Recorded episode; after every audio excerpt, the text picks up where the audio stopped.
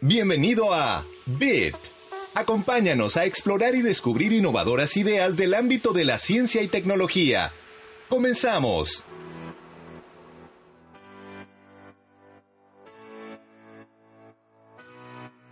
Bienvenido, están en Bit, edición número 11. Hoy trataremos el tema de la fotografía computacional. Les saluda Ricardo Mendoza y Víctor Mendoza. ¿Qué tal? ¿Cómo están todos? Vamos a platicar acerca de la evolución de la fotografía analógica a la digital y cómo hoy en día las herramientas como la computadora o como los sensores de las cámaras digitales ayudan a aumentar la creatividad del fotógrafo. Así es, cuánta herramienta tenemos ahora y aplicaciones que nos hacen imágenes interesantes, ¿no? Procesamientos ya en tiempo real. Bueno, vamos a platicar un poco de cómo llegamos a esta parte de la fotografía digital actual. ¿Qué te parece, Víctor? Primero entramos con materia de noticias y posteriormente ya entramos de lleno al tema. Muy bien, vamos a ver lo que ha sucedido en la primera quincena de este año 2016.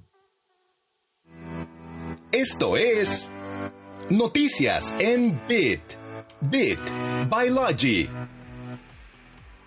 Fíjate que en materia de noticias, eh, Netflix anuncia por medio de su blog que habilitará un detector de proxies muy fuerte, así lo menciona. ¿Qué quiere decir esto? Para los usuarios que engañan a los servidores y en, en especificar que están en otro país, eso ya no le gustó a Netflix, entonces está buscando la forma en que solamente veas el contenido que te toca por el territorio que habitas. Esto se debe a la expansión a 130 países que se encuentra ya desde el 2015 y quien vea contenidos de otro país está infringiendo, pues en este caso, derechos de explotación comercial de películas, de las series, etcétera. También lo que está buscando es que haya un contenido global, es decir, que las casas productoras de series o películas pues firmen un contrato donde se pueda ver todo en todo el mundo. Vamos a ver qué tal logra Netflix. Eh, va a tardar yo creo que algunos años, por mientras pues hay que estar viendo el contenido que nos toca. Y fíjense que los smartwatch cada vez están teniendo mayor pues adopción por parte de los usuarios y según la empresa Data Corporation, Apple ya domina más del 50% del mercado de los smartwatches. ¿Qué quiere decir esto? Que realmente por cada 10 eh, eh, smartwatches que se venden, 5 son Apple Watch. Y según la empresa Juniper Research, está dominando el 52% del mercado. Pues es bastante alto y realmente poco a poco veremos pues, una adopción mayor de estos wearables. ¿No es así? Sí, aunque creo que ha estado costando trabajo que conquisten el territorio, ¿no? no han sido quizás tan bien recibidos como esperaban las compañías. Y yo creo que se debe a que todavía necesitas del teléfono o de un dispositivo para que trabajen en conjunto. Y eso obviamente aumenta los precios, ¿no? Ya no estás manejando un teléfono, sino ahora también un reloj. Y bueno, no tiene mayores funcionalidades eh, más que notificaciones y cuestiones de fitness. Creo que en eso sí es muy útil, pero creo que el precio aún es muy caro. Pero como todo en esto electrónico y computacional, esperamos que poco a poco se vaya haciendo común y reduciendo los precios. Eso sí, eh, eso es perfecto. Y fíjense de que la empresa Spotify se hizo una alianza con la empresa Genius. ¿Qué hace Genius? Genius es la encargada de recopilar pues las letras de las canciones y hoy en día van a sacar eh, una aplicación que se llama Behind the Scenes of, Lyrics o detrás de las canciones donde van a poner, mientras estés escuchando tu canción favorita, van a poner alguna anécdota del cantante mientras grababa, mientras dio un concierto a lo mejor. Entonces están trabajando apenas en esta aplicación. Vamos a ver qué tan eh, pues, buena aceptación tiene por parte de los usuarios y yo creo que va a ver la luz en 2017. Ciencia, tecnología e innovación en un solo lugar. Estás escuchando Bit. Visita nuestra página de internet logi.technology. Y esto es todo en materia de noticias. Ahora sí, vamos a entrar de lleno al tema. Muy bien, perfecto. Bueno, fotografía computacional creo que es un término que suena un poco extraño, ¿no? Pero creo que es muy común eh, que lo utilicemos, ¿no? Que al menos veamos información con fotografías o nosotros tomemos fotografías que tienen mucho procesamiento computacional. El tema se refiere a la mezcla eh, de las dos fuerzas de una cámara fotográfica o cámara de video con la computadora para hacer cosas interesantes. Puede ser mejorar una imagen, puede ser cambiar filtros como lo haces en la aplicación de Instagram, puedes eh, realizar mediciones en una imagen o recuperar información tridimensional de una imagen, que es algo muy interesante porque una imagen es un tiene información 2D, ¿no? Es está plano de un mundo 3D, entonces es el proceso inverso, ¿no? Cómo podemos detectar eh, qué objetos estaban frente a otro para cambiar el enfoque de, de la fotografía una vez que ya fue tomada. Lo que puede ser útil para fotógrafos o simplemente para personas donde quieren hacer correcciones, ¿no? O enfatizar algunas partes de la fotografía. Y más allá de eso, Ricardo, tú no me dejarás mentir que utilizas muchísimo todos estos paquetes de Adobe como Photoshop o Illustrator. Bueno, tienen muchísimas cosas ya implementadas de todo lo que es procesamiento de imágenes y fotografía computacional. Sí, hay que tomar en cuenta que hoy en día pues hay que también ser más creativos con la parte de las imágenes, ya que, pues, podría decir que un 80% de lo que el humano ve durante su día son imágenes, ya sea en la computadora, en la calle, mientras eh, va rumbo a su lugar de trabajo o a la escuela para los alumnos, y se vuelve un mundo visual. Este mundo visual tiene que ser cada vez más atractivo para los usuarios tiene que ser existir un dramatismo en la imagen para que sea más convincente o pueda comunicar hoy en día de mejor manera un mensaje. A veces son mensajes sencillos,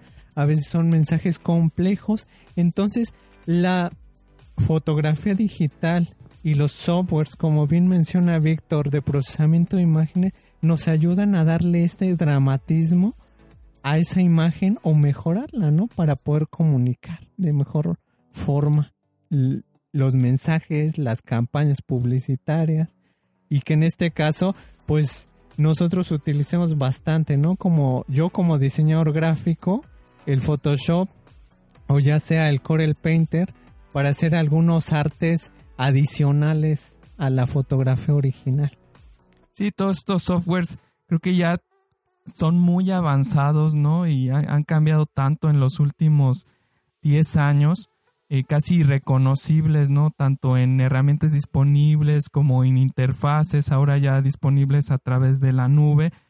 Y creo que es eh, interesante comentarles a las personas un poco eh, cómo trabaja esto, ¿no? Normalmente pareciera magia, ¿no? Sí, la gente dice es Photoshop. Sí, es Photoshop y pareciera magia que aprietas unos botones. O una función del menú. Y de repente pasan cosas, ¿no? Se mejora la imagen, se desenfoca, puedes cambiar la saturación de los colores, la iluminación. Bueno, todo esto eh, es un trabajo muy fuerte de todos estos ingenieros que hacen procesamiento de imagen y fotografía computacional para que nosotros podamos obtener mejores imágenes, ¿no? Esto siempre y cuando hablando de cuestiones artísticas, de mercadotecnia, de producción visual. Sin embargo, recordemos que el procesamiento de imágenes es también muy importante para industrias como la seguridad, el, cine, monitoreo, exactamente, cine, eh, cuestiones eh, policíacas para recuperación recuperar, perdón, información de cámaras de video donde los objetos se están moviendo muy rápido o tienes iluminaciones de diferentes momentos del día donde la imagen se degrada, ¿no? O también para restauración de imágenes o videos ya viejos, ¿no? Recordemos filmes antiguos que se hacían pues con estos rollos eh, con cámaras fotográficas y de video con el tiempo se van degradando, se van granulando, se van haciendo hoyos. Tienen falta de estabilidad, ¿no? También por lo mismo que los camarógrafos cargaban en sus hombros eh, las cámaras o daban vuelta a la manivela que giraba el rollo. Eh, tienen pues muchos problemas de estabilidad, ¿no? Por eso vemos, aún en las películas mexicanas ya antiguas, pues ya que tienen algunos a veces puntos negros, que es lo que se le llama degradación ya del, de, en este caso del rollo fotográfico o de la película. Y realmente el hoyo existe en la película, no es que sea de la imagen, es que sí existe físicamente ese, ese agujerito. Sí, a través de técnicas de fotografía computacional podemos restaurar, ¿no? O al menos rellenar esos hoyos conforme a lo que había en la película. No es tan fácil como decirle, pon ahí un parche de color gris porque no todos los hoyos están en un fondo gris, ¿no? Entonces hay que detectar los movimientos, ver qué hay alrededor y todo eso se hace a través de la computadora. La computadora procesa estas imágenes y entonces nos arroja una imagen mejorada, ¿no? O al menos la idea es arrojar algo diferente, ¿no? Ya sea mejorado eh, para cuestiones científicas o cuestiones eh, comerciales, ¿no? O visuales, artísticas, ¿no? Que es una parte también muy fuerte ahora de todo lo que es la ilustración digital. Y ahorita que estamos hablando de historia, creo que es muy importante mencionar a una persona que se considera pues uno de los pioneros en esta área de la fotografía computacional, que es Edgar Muybridge, este fotógrafo inglés que hizo estudios, ¿verdad?, de, de movimiento, ¿no? Lo que hacía era pues grabar eh, a las personas o animales eh, en movimiento para entender cómo se movían, pero las técnicas que utilizó para grabarlos en movimiento pues fueron muy eh, novedosas, adelantadas quizás para la tecnología que había en su momento. Y entonces dio paso a todo lo que es este procesamiento de imágenes de una forma un poco más científica, utilizando tanto cámaras como postprocesamiento, ¿no? Sí, la técnica de Muybridge se basa en lo que hoy en día conocemos como lo que se llama stop motion, que básicamente es tomar una secuencia de fotografías y posteriormente al sobreponerlas y al darles velocidad, eh, pues se genera una ilusión, porque hay que tomarlo en cuenta, es una ilusión de movimiento eh, con fotografías secuenciadas y esto es lo que hoy en día pues se han hecho películas sobre stop motion, se usa mucho en la en, lo que es este la fotografía de cámara lenta que es para tomar cosas que van extremadamente rápido, se toman en varios cuadros por segundo, hagan cuenta que es una fotografía tras de otra, pero muchas veces por segundo. Hay que tomarlo así, un cuadro es como si fuese una fotografía y se secuencia y es lo que nos da la ilusión del movimiento. En el cine, pues a veces se usan 24 eh, cuadros por segundo, que quiere decir que son como si fuesen 24 imágenes corriendo por cada segundo de grabación. Entonces, es por eso que se complica, no solo en el video, retocarlo, porque hay 24 veces por cada segundo, pueden pasar cosas distintas y un cuadro puede estar dañado y el siguiente cuadro no, o el siguiente cuadro puede estar dañado en otro sector, etc. Lo mismo eh, fue de esta técnica, pues revelar, ¿no? Tantos cuadros y hay veces que la secuencia no era pues tan alta, ¿no? en esos tiempos era muy complicado hacer mecanismos eh, que nos pudieran a veces sacar con una sola cámara eh, varios cuadros. Así es, y considerando que pues todos estos estudios de locomoción animal fueron alrededor de 1870, ¿no? Entonces, bueno, creo que hace bastante tiempo y por eso se considera un gran trabajo porque para esa época las cámaras pues eran limitadas. Eh, lo que hacía él era arreglar un conjunto de cámaras a lo largo de un camino para grabar a los animales. Por ejemplo, el muy famoso eh, estudio de locomoción de los equinos que hizo para aclarar la controversia de si el caballo siempre tenía una pata en el piso cuando estaban en carrera, en galope, o en algún momento las cuatro patas estaban en el aire, ¿no? Había un debate muy fuerte, pero como no había forma de comprobarlo y el movimiento es tan, rápido que nuestro ojo a veces no es capaz de registrarlo, pues hizo todo un sistema, ¿no? Que se considera innovador para su momento. Y ahorita vemos, curiosamente, eh, sistemas similares, porque estamos sobre la misma línea para hacer todo esto de eh, toma de fotografías en, 360 grados o para realidad virtual, como vimos este arreglo de cámaras de la de Hero, de las este, cámaras GoPro, Heroes. Bueno, pues estamos utilizando ideas, ¿no? Todavía en, en el 2016, en los 2000, ideas que se bueno, ideas o técnicas que se utilizaron hace muchos años. Entonces, por eso es que estas personas se les considera muy importantes. Sí, es por eso que se consideran padres de las técnicas que hoy en día pues se siguen utilizando. Así es, inclusive este Edgar Muybridge también hizo fotografías estereográficas. Esto es, tomas dos, dos fotografías de un mismo lugar, pero desde puntos distintos, es decir, desde una distancia un poco diferente. Y la idea es juntarlas, las ponía en una tarjeta y con unos lentes y a través del trabajo de la óptica, pues podías ver estas imágenes en un poco de sensación 3D, pero es la, lo mismo estéreo que utilizamos ahora para, por ejemplo, los eh, visores. Ajá, los visores de realidad aumentada, eh, virtual, perdón, como el Google Cardboard, el Oculus Rift obviamente con muchísimas complicaciones, solo que ahora ya no es una fotografía lo que vemos, sino una pantalla o en la pantalla del mismo teléfono, y pero son dos vistas, una para cada ojo, como trabaja también estas eh, películas en 3D, para que podamos ver una perspectiva diferente como trabaja realmente naturalmente el ojo y así dar la sensación de profundidad. Sí, están realmente, pues, por así decirlo, engañando al ojo, ¿no? Para darle al cerebro, bueno, más bien engañando al cerebro, para darle ilusiones de ciertas cosas.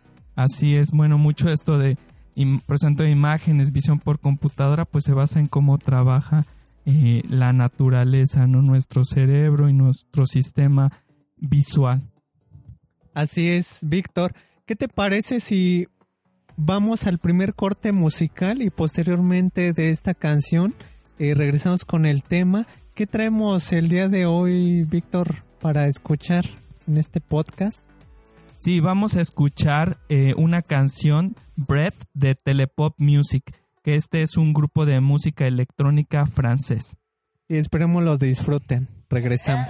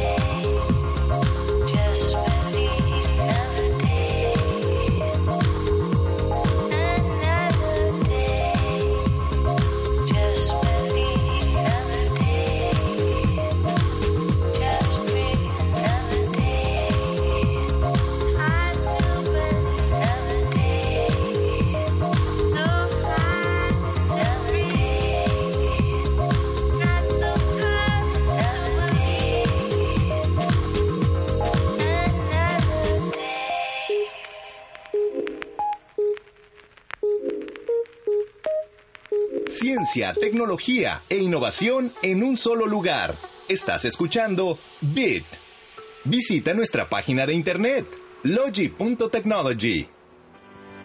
Regresamos, estás en Bit y estamos con el tema de fotografía computacional. En el anterior bloque les comentamos acerca del pues de ciertas técnicas que sentaron las bases de hoy en día la fotografía ya controlada pues por algoritmos computacionales que Víctor en este caso eres el experto que nos va a explicar más o menos no tan técnico cómo trabaja a lo mejor un filtro de Instagram. Cuando utilizamos un filtro en Photoshop o le damos una función como un blur, un Gaussian blur, pues nosotros como diseñadores pues nada más le damos el valor, le damos este aplicar la función y se procesa y como magia sale el resultado. Pero atrás, ¿qué tanto hay?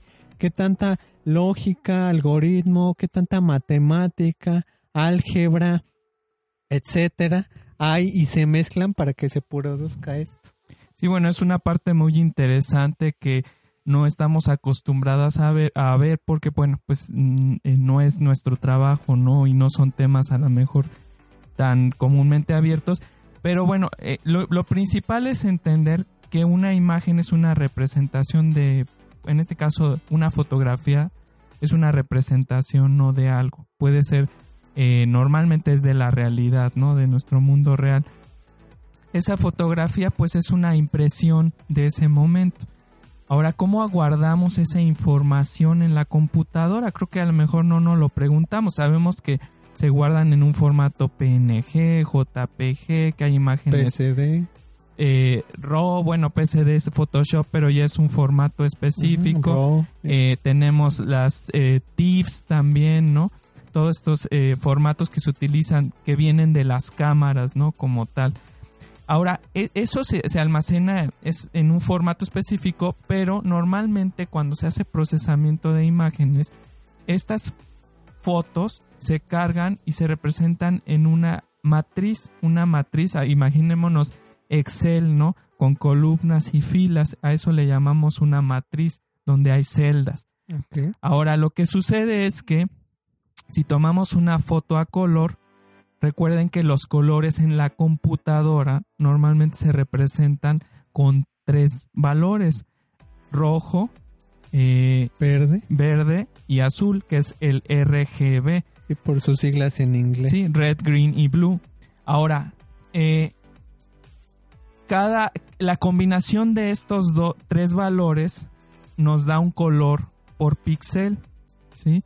Ahora, imaginémonos que cada, cada celda de Excel, del Excel que tenemos abierto, representa un píxel de la imagen. Entonces, si tenemos una imagen de 128 píxeles por 128, entonces vamos a tener un Excel con 128 columnas y 128 filas. Entonces, esto quiere decir que cuando nosotros compramos una nueva cámara que nos dice cada vez o un celular que dice más megapíxeles, quiere decir que la matriz va a ser más grande donde quepa esa imagen, ¿no? Sí, por eso la imagen es, ocupa más espacio, ¿no? Si le damos eh, verla en tamaño natural, normal, pues se sale de la pantalla o se hace más chica, ¿no? Exactamente.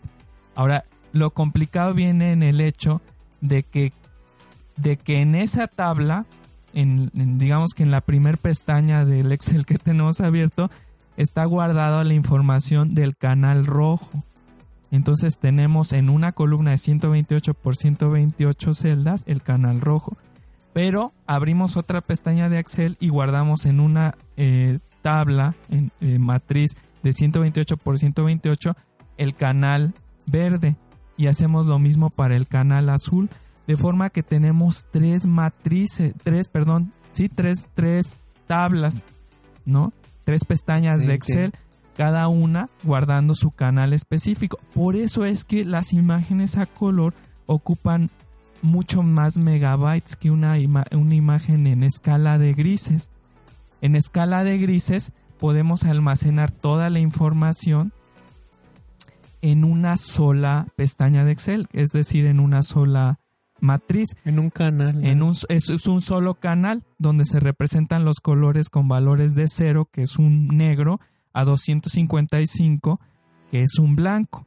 Entonces, eso simplifica porque tenemos solo un canal, una sola pestaña de Excel en vez de tres canales de RGB.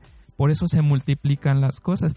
Y ahí es donde viene la complicación del procesamiento porque se hace muy pesado para la computadora. Imagínense manejar una matriz tridimensional. Ahora, ¿qué pasa? Porque los PNGs tienen transparencia. Sí, así es. Eh, para los que no estén familiarizados con los formatos, el formato PNG eh, te permite que el blanco se haga transparente, es decir, todo lo que esté en el canal blanco no eh, a la hora que lo exporta se ve transparente y ya puede combinarse con otros colores. El PNG normalmente se almacena, eh, hay muchas técnicas, pero podemos simplificarlo pensando en que la transparencia almacena en una nueva pestaña de Excel. Entonces pasamos de tener una matriz tridimensional a una matriz de cuatro dimensiones. Es como tener una cebolla. Cada capita es, representa un canal, en este caso el rojo, el, azul, perdón, rojo, verde, eh, verde azul, y la transparencia, la opacidad. Hay otras técnicas donde lo almacenas en una de, de, las tres capas para evitar crecer el tamaño, pero la idea es que, que esa cantidad de información que es muchísima, ahora imagínense si tenemos un, eh, eh, cámaras que toman en 4K, imagínense 12 y 20 megapíxeles, pues cada vez ocupan más espacio, por eso se acaba nuestra memoria más rápido, ¿no? Así es, y cada vez las computadoras requieren pues más procesamiento para abrir esas matrices. O memorias más rápidas, ¿no? Que ahora de alta velocidad para procesar, guardar y, leer las cosas con mayor prontitud debido al tamaño de, que tenemos. Bueno, así es como podemos representar las imágenes y lo que se hace normalmente es que como una imagen a colores es muy complicada procesar, se simplifica y se pasa a escala de grises. Muchos algoritmos de procesamiento de imágenes trabajan en escala de grises, simplificas el, el problema de tres dimensiones a una dimensión. Entonces es más fácil para la computadora procesar esos, eh, esa matriz de una capa que procesar tres veces lo mismo, ¿no? Entonces, ¿qué quiere decir esto? Que si eh, para poner un ejemplo, si yo voy a procesar un efecto en Photoshop con una imagen grande a color, quiere decir que sin que me dé cuenta lo transforma a una escala a una escala de grises y posteriormente me va a presentar el resultado color. Sí, por dentro pasan muchas cosas, puede ser que para ciertos este métodos sea bueno transformarla en grises, hace su trabajo, inclusive hasta hacerla más chiquito del tamaño real eh, para procesar menos eh, celdas y entonces te regresa una imagen, ¿no? ¿Qué es lo que ocurre? Por ejemplo, digamos que queremos eh, cortar, ¿no?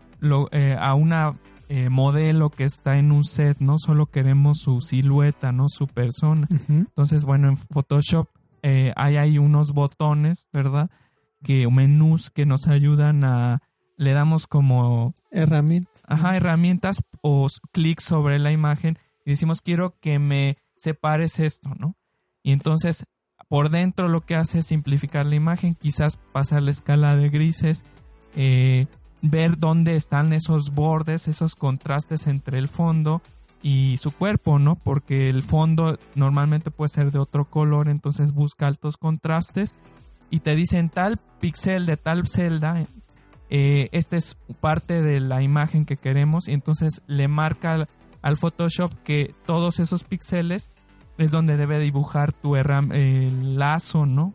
Por así decirlo, entonces cada celda tiene una identificación en el Sí, es como una coordenada, fila 2, columna 8. Es, está esa información del píxel. Ok. Entonces a través de eso sabemos que todos los píxeles que queremos son los de la columna tal, fila tal, nos los pasa otra imagen ya con las máscaras quitando el fondo. Así es. Entonces eh, mucho trabajo de esto, bueno, se realiza gracias a lo que es álgebra lineal, ¿no? Es muy importante el álgebra lineal cuando se procesan imágenes, ¿no? Pero también, eh, ¿qué pasa con los videos? Los videos, como bien decías al inicio, es una secuencia de imágenes. Entonces un video se samplea, se toman pequeñas partes y se procesan esas imágenes ¿no? Y ya cuando se juntan dan esa sensación que comentas. es por eso que hay ciertas cámaras profesionales como las SLR que te llegan a tomar secuencias de vídeo, pero no quiere decir que toman realmente vídeo, simplemente están obturando varias veces por segundo y al juntarlas se hace la ilusión de, pues, de movimiento. Sí, tenemos esto, no me acuerdo cómo se llaman estas fotografías que sacó Apple para el iPhone ese plus eh, que le, da, le la tocas y se ve como que lo que pasó antes de que lo tomaras y un poco después, ¿no? De ah, forma que le da movimiento a la imagen. Sí, las imágenes de bienvenida que te permiten ya personalizarla como un video cortito. Live Photos, creo, no, no, recuerdo ahorita el nombre comercial que le dieron,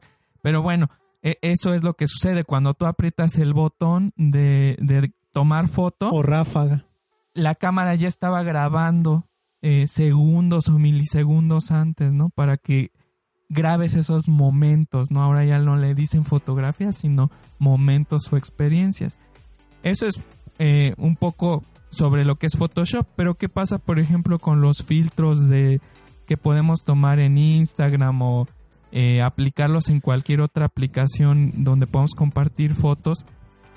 Es que esa foto que tomamos de la cámara igualmente se procesa, se representa en matrices, normalmente como explicábamos, y entonces la operación vamos a decir que queremos meter un filtro eh, sepia.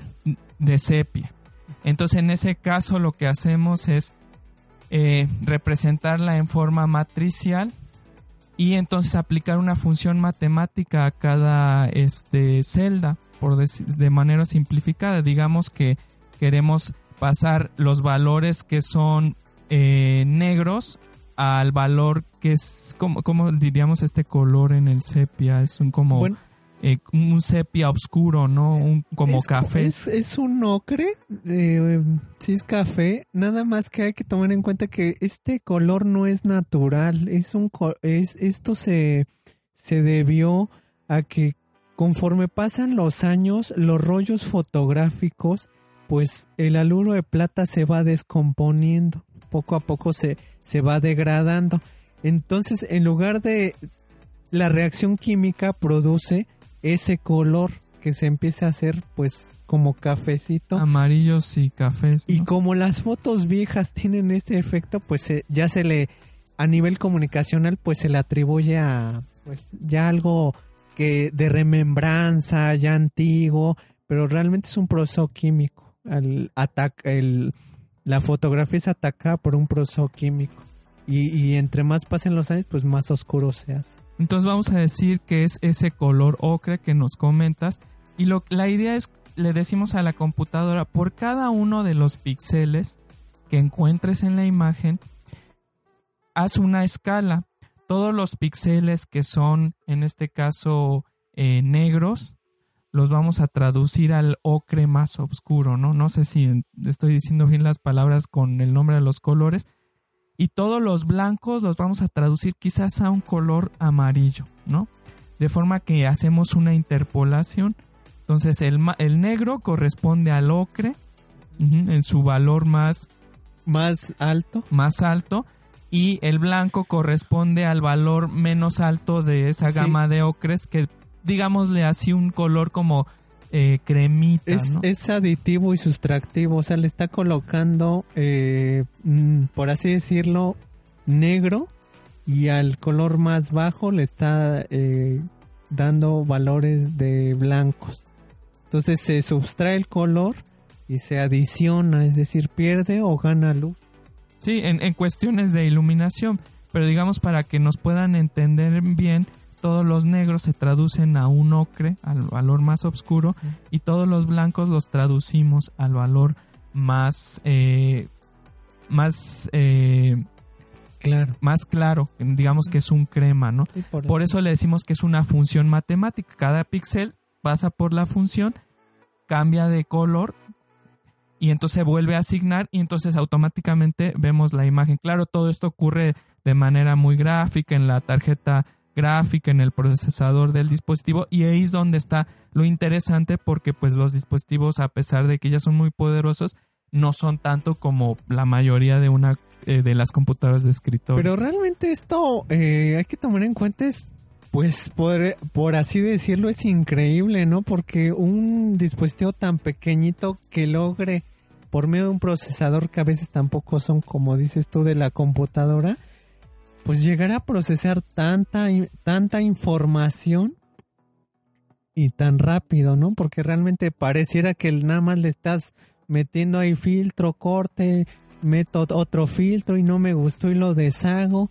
Y realmente es pues para el usuario es muy transparente, ¿no? Pero y realmente para la ingeniería pues es una maravilla porque es no solo es algoritmo, es electrónica, es eléctricamente la eficiencia que tienen para procesar pues diría bastantes bytes de información. Así es, y creo que eh, les podemos recomendar que visiten la página o descarguen la aplicación que se llama Infilter es una aplicación desarrollada por uno, uno de mis compañeros eh, que estuvo haciendo sus, sus, trabajos eh, de maestría ahí en la universidad cuando estuvimos estudiando todo esto de, de fotografía computacional.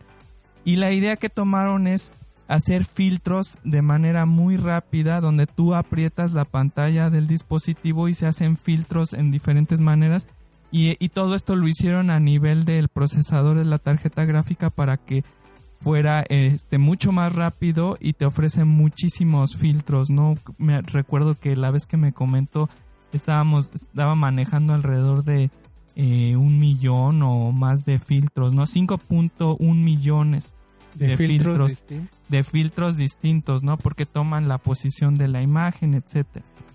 Los invitamos a que descarguen esta aplicación. Pueden entrar al sitio web de Infilter, es infltr.com,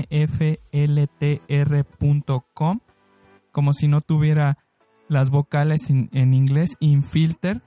Y pues ustedes exploren, ¿no? O al menos vean el video para que puedan ver qué otras opciones hay, ¿no? No, no tan eh, de, no tan conocidas, ¿no? Ah, Quizás. Y bueno, la, la idea es eh, que pudiéramos ayudarles a conocer cómo trabajan todo esto de la de las imágenes, ¿no? la fotografía computacional que ahorita es muy usada, eh, ha sentado las bases para hacer otros desarrollos a nivel médico. Y la, parte de medicina es muy interesante y es de las más complicadas porque es analizas cuestiones orgánicas, no tienen formas tan definidas como un edificio, ¿no? Entonces es difícil saber si esto es una bacteria o es un glóbulo. ¿Qué te parece, Víctor, si posteriormente eh, hacemos un podcast de esto para que este tema tan interesante pues también lo conozca eh, los amantes de la tecnología y el público en general? Sí, creo que es muy bonito y para quien esté interesado en, en estudiar estos temas de fotografía computacional, procesamiento de imágenes, es muy importante eh, bueno, estudiar quizás sistemas, sí y no, porque hay gente que se mueve de, procesamiento de señales. Eh, es muy importante estar abierto a usar matemáticas, estadística los números son muy importantes, ¿no? En la computación. Y es de ahí donde viene la, la, la grandeza de, de, la computadora, de presentarnos las cosas de una manera más sencilla. Pero lo que ocurre adentro, electrónicamente, eh, en el software, computacionalmente, bueno, pues es muy complicado. Y gracias a todas esas personas que trabajan en eso, podemos tener todas estas tecnologías aplicadas a la ciencia, a la vida cotidiana o al entretenimiento. Así es, y la próxima vez que tomen una fotografía, pues hay que apreciar todo el trabajo de tantos ingenieros que pues nos hacen, al menos para los diseñadores, la vida más fácil y como usuario final, pues también nos dan momentos para divertirnos con tantos pues filtros, opciones, distorsiones de imagen y también eh, nos gustaría que nos dieran sus comentarios por medio de lo que son las redes sociales, Facebook, Twitter y Google Plus acerca de estos temas, de qué también quisiera eh, escuchar en este podcast, que su propósito eh, final es pues divulgar todas estas ciencias que a veces es difícil entender, conocer también y saber qué hay atrás de todo eh, la tecnología y todo lo que lo hace funcionar, pues eh, las nuevas eh, eh, tecnologías. Le recordamos el hashtag es bitlogi, B-I-T, como este programa, y luego es logi, L-O-G y latina, E de Eduardo. Y con ese hashtag ahí nos pueden rastrear por Facebook, Twitter y Google Plus. Le agradecemos su escucha y nos esperamos en la próxima emisión de Bit se despide Ricardo Mendoza. Y Víctor Mendoza, muy, muchas gracias por escucharnos y esperamos que se interesen en estos temas. Muchas gracias, hasta luego. Esto fue Bit. Te esperamos en nuestra próxima emisión. Visita nuestra página de internet logi.technology